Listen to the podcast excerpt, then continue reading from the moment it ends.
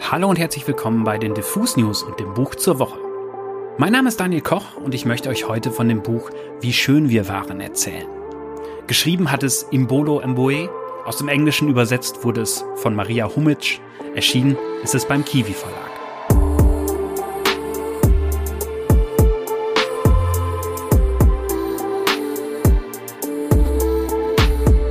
Es ist ein Buch, das schon jetzt in vielen Jahresbestenlisten auftaucht, obwohl es erst im Herbst auf den Markt kam. Zu Recht muss man sagen. Denn Wie schön wir waren hat nicht nur diesen wunderschönen Titel, es ist auch ein Buch, das man nicht alle Tage in die Finger bekommt. Aber der Reihe nach. Imbolo Mboe ist 1982 in Limbe in Kamerun geboren und ging im Teenageralter nach Amerika. Sie studierte erst in New Jersey, dann an der renommierten Columbia University in New York arbeitete später in der Marktforschung eines Medienunternehmens, bis die amerikanische Finanzkrise auch sie hart traf. Sie verlor ihren Job und war anderthalb Jahre lang arbeitslos. In der Zeit begann sie sich sehr kritisch über ihre neue Heimat Gedanken zu machen. Sie fragte sich, was war denn eigentlich dieser amerikanische Traum? Und wer konnte ihn wirklich leben? Mboe erzählte einmal, dass eine Szene vor dem Time Warner Center New York in der Zeit sie lange beschäftigt habe und auch der Ausgangspunkt ihres Debütromans Das geträumte Land wurde. Damals stand sie dort und beobachtete, wie lauter weiße Manager in Führungspositionen nach und nach in ihre fetten Limousinen stiegen, die allesamt von schwarzen Chauffeuren gefahren wurden. Amboe war damals frustriert und enttäuscht, spielte mit dem Gedanken, nach Kamerun zurückzukehren, blieb aber zum Glück, um diese Wut und diese Ratlosigkeit und diese Enttäuschung in den ersten Roman reinzuschreiben. Ihre Gedanken und Gefühle über Migration, Ausbeutung und weiße Privilegien flossen also in das geträumte Land, an dem sie fünf Jahre lang arbeitete. Das Buch wurde aus dem Stand fast überall sehr positiv besprochen. Diese harte Sozialkritik, verpackt in einer wundervollen Erzählung, traf einen Nerv in einem Amerika, in dem Trump gerade die Spaltung vorantrieb. Man kann also sagen, dass von ihrem zweiten Roman einiges erwartet wurde. Aber Mboe enttäuscht diese Erwartungen nicht. Wie schön wir waren, hat diesmal wieder einen kapitalismuskritischen Hintergrund. Die Autorin erzählt von einer wahren Begebenheit, allerdings mit fiktiven Charakteren und Handlungsorten. In den 70er Jahren oder in den späten 60er Jahren hatte der vom Tanken bekannte Konzern Shell, der jetzt ja so gerne auf Umwelt macht, durch eine rücksichtslose Ölförderung in Nigeria ganze Landstriche vergiftet. Vor allem Ende der 60er hatte sich die dort angesiedelte Tochterfirma SPDC mit der korrupten Militärführung der Region verbündet und die ölreiche Region ohne Rücksicht auf Verluste ausgebeutet. Durch zahlreiche Öllecks wurden Brunnen, Flüsse, Seen und somit Grundwasser vergiftet und zahlreiche Menschen, vor allem Kinder, starben oder erkrankten schwer. Wenn man sich ein bisschen in diese Geschehnisse einliest, stellt man erschreckend fest, dass sie eigentlich juristisch betrachtet erst in diesem Sommer einen Abschluss fanden. Shell zahlte im Spätsommer 95 Millionen Euro als Vergleichszahlung an die noch immer betroffenen Gemeinden der Region, sah aber die Schuld weiterhin bei anderen, namentlich bei der besagten Tochterfirma und beim Bürgerkrieg in der Region, der Ende der 60er ebenfalls viele Tote forderte. Die Öllecks in dieser Zeit seien allesamt Sabotageaktionen gewesen, behauptet Shell. Dieses auch nicht wirklich tröstliche Happy End erleben die vielen erzählenden Stimme in Wie schön wir waren nicht mehr. Mboe hat die Handlung in dem fiktiven Dorf Kosawa angelegt. Der Ölkonzern heißt hier nicht Shell, sondern Paxton. Eine Schlüsselfigur des Romans ist die zu Beginn der Geschichte gerade heranwachsende Tula, die später als Teenagerin zum Studieren nach Amerika gehen wird, durch ein Stipendium, das ihr durch Ölgeld ermöglicht wird. In Amerika wird sie zusehend politisiert und kämpft weiterhin für ihre Heimat. Aber erst einmal beschließen die Familien des Dorfes an einem schicksalhaften Abend nach einem Zwischenfall auf einem Treffen mit Paxton-Abgeordneten, ihrem korrupten Dorfführer die Stirn zu bieten und die drei weißen Anzugmänner von Paxton einzusperren. Sie wollen damit endlich ein Gespräch auf Augenhöhe erreichen, bei dem sie beweisen wollen, dass ihre Kinder aufgrund des Öls erkranken. Ausgerechnet der vermeintliche Dorfirre findet an diesem Abend die richtige Wut und die richtigen Worte, um endlich ein Zeichen zu setzen. Dadurch kommen dramatische Geschehnisse in Gang, die sich über mehrere Jahrzehnte erstrecken und die eigentlich für keine und keinen der Beteiligten ein Happy End bringt. Imbolo Mboe wechselt mit jedem Kapitel die Erzählstimme. Erst gibt es immer ein erzählendes Wir der Dorfkinder, die am Ende des Buches, das rund 30 Jahre umfasst, natürlich keine Kinder mehr sind. Dann widmen sie fast jedem Teil aus Tulas Familie ein Kapitel, das jeweils in der Ich-Perspektive erzählt wird. Diese Form kann man vor allem durch diese Wir-Kapitel der Kinder als eine Art poetisches Klagelied verstehen, das trotzdem die Grausamkeit und die jahrzehntelangen Ungerechtigkeiten der Vorgänge in keiner Weise beschönigt. Wie besonders das klingt, hört ihr am besten mal selbst. Ich möchte euch einen kleinen Part aus dem hinteren Teil des Buches vorlesen. Man hört hier die besagten Kinder des Dorfes, die gerade erfahren haben, dass die Männer, die die Aktion gegen Paxton angeführt hatten, in der nächstgroßen Stadt Besam zum Tode verurteilt wurden. Gleichzeitig hatte Tula dafür gesorgt, dass amerikanische Medien über die Vorgänge berichteten. Zwei Journalisten, die in diesem Textstück nur der Schöne und der Süße genannt werden, hatten versprochen, sich für Kosawa einzusetzen. So richtig gebracht hat das aber auch nichts.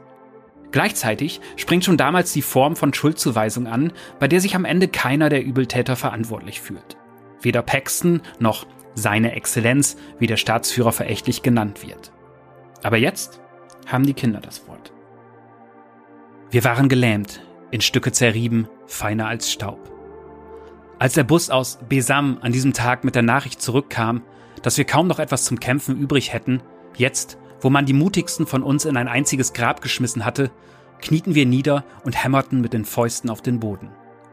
Wir baten den großen Geist flehentlich, uns unsere wachsende Zweifel an seiner Existenz zu vergeben.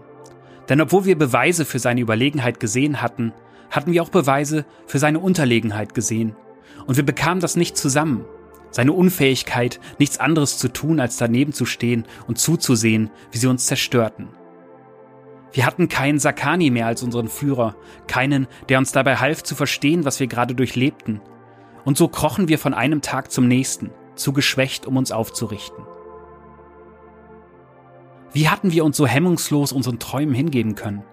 Warum hatten wir uns so lange geweigert, uns vor dem Unvermeidlichen niederzuwerfen? weil in unseren Venen das Blut von Männern fließt, die zwischen zwei Flüssen auf einem Stück Land standen und es vom großen Geist geschenkt bekamen? Weil sie sich sagten, dass dieses Land ihnen gehöre, an ihre Kinder und Kindeskinder weitergereicht werde? Eine Generation nach der anderen? Wenn unsere Vorväter von dem Öl unter unseren Füßen gewusst hätten, hätten sie uns dieses Land dann so freudig vererbt? Sie dachten, wir würden nie eine solche Verwüstung erleben, denn in uns fließt das Blut des Leoparden. Aber wenn sie das Ausmaß der Macht unserer Feinde gesehen hätten, hätte sich ihr Glaube in Asche verwandelt. In den ersten Monaten der Haft unserer vier wandte sich die Aktion Neuanfang mit unserer Geschichte an zahlreiche Zeitungen in ganz Amerika. Manche der Zeitungen schickten Männer aus Besam zu uns, die Fotos machen und uns darüber ausfragen sollten, was wir durch die Hand der Regierung seiner Exzellenz und durch die Hand von Paxton hätten ertragen müssen. Jedes Mal, wenn der Liebe und der Süße uns besuchten, versicherten sie uns, dass wir auf der anderen Seite des Ozeans ein wachsendes Heer an Unterstützern hätten. Sie zeigten uns Bilder von Menschen in Amerika, die vor dem Paxton-Büro ihre Fäuste in die Luft reckten. In ganz Amerika schrieben Menschen Briefe an Paxton und flehten, die vier doch bitte freizulassen. Paxton sagte ihnen, es habe nichts mit der Verhaftung der Männer zu tun, die Entscheidung läge bei seiner Exzellenz. Das amerikanische Volk bat seine Anführer mit seiner Exzellenz zu sprechen, ihm notfalls zu drohen, ihm zu sagen, man werde seiner Regierung sonst in Krisenzeiten nicht mehr helfen, man werde ihn aus Gruppen ausschließen, zu denen er eigentlich gehören sollte. Man werde unser Land so gründlich strafen, dass es sich noch viele Jahre nicht davon erholen werde. Die Anführer von Amerika sagten diese und weitere Sachen. Und Anführer auf der ganzen Welt sagten das Gleiche denn die Menschen in ihren Ländern wollten nicht, dass man sie mit dem Bösen in Verbindung brachte. Konzerne in Europa, die seiner Exzellenz auf Kredite gewährten, um gemeinsam Reichtum zu erlangen, mahnten an, dass sie aufhören würden, ihm Kredite zu gewähren, wenn er die vier nicht freiließe. Sie würden nicht billigen, dass man Menschen ungerecht behandle. Doch jeder wusste, dass diese Kreditgeber nicht aufhören würden, Kredite zu gewähren. Dass Länder wie unseres in ihrer Schuld stehen, ist der Grund für ihre Existenz. Darum lachte seine Exzellenz über ihre Drohung. Er hatte den Völkern in Europa und in Amerika nur weiter gezeigt, wie unwichtig ihm ihre Meinung war. Denn an dem Tag, als er die vier hängen ließ, tat er genau das, was er wollte. Paxton verurteilte ihn dafür, genauso wie Regierungen überall auf der Welt. aber seine Exzellenz lachte nur noch ein bisschen mehr und ließ Paxton ausrichten, es stehe dem Konzern doch frei, sein Land zu verlassen, wenn man so enttäuscht von ihm sei. Aber Paxton konnte unser Land nicht verlassen. Es gab doch immer noch so viel Öl unter unserem Land. Warum wegen Gewissensbissen darauf verzichten? Ihr merkt es vielleicht schon an diesem Part. Auch wenn er die Geschehnisse ja eigentlich nur zusammenfasst, ist die Sprache dabei geradezu singend und auf simpel schöne Weise poetisch. Man wird von wie schön wir waren auf diese Weise ein wenig eingelullt, verliert sich im Wohlklang und im Flow der Sätze und stößt dann bitter auf, wenn man checkt, was man da eigentlich gerade liest. Und dass man um diese Dinge, wenn man ganz ehrlich ist, meistens sogar schon wusste oder sie ahnte. Aber diese Form von Raubtierkapitalismus plus reiche weiße Leute-Kolonialismus hat unser ach so tolles Wirtschaftssystem ja seit Jahrzehnten geprägt.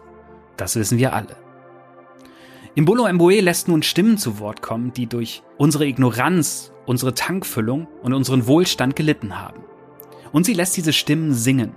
Pessimistisch, kritisch, enttäuscht, aber auch hörbar stolz, weil sie nie wirklich aufgegeben haben.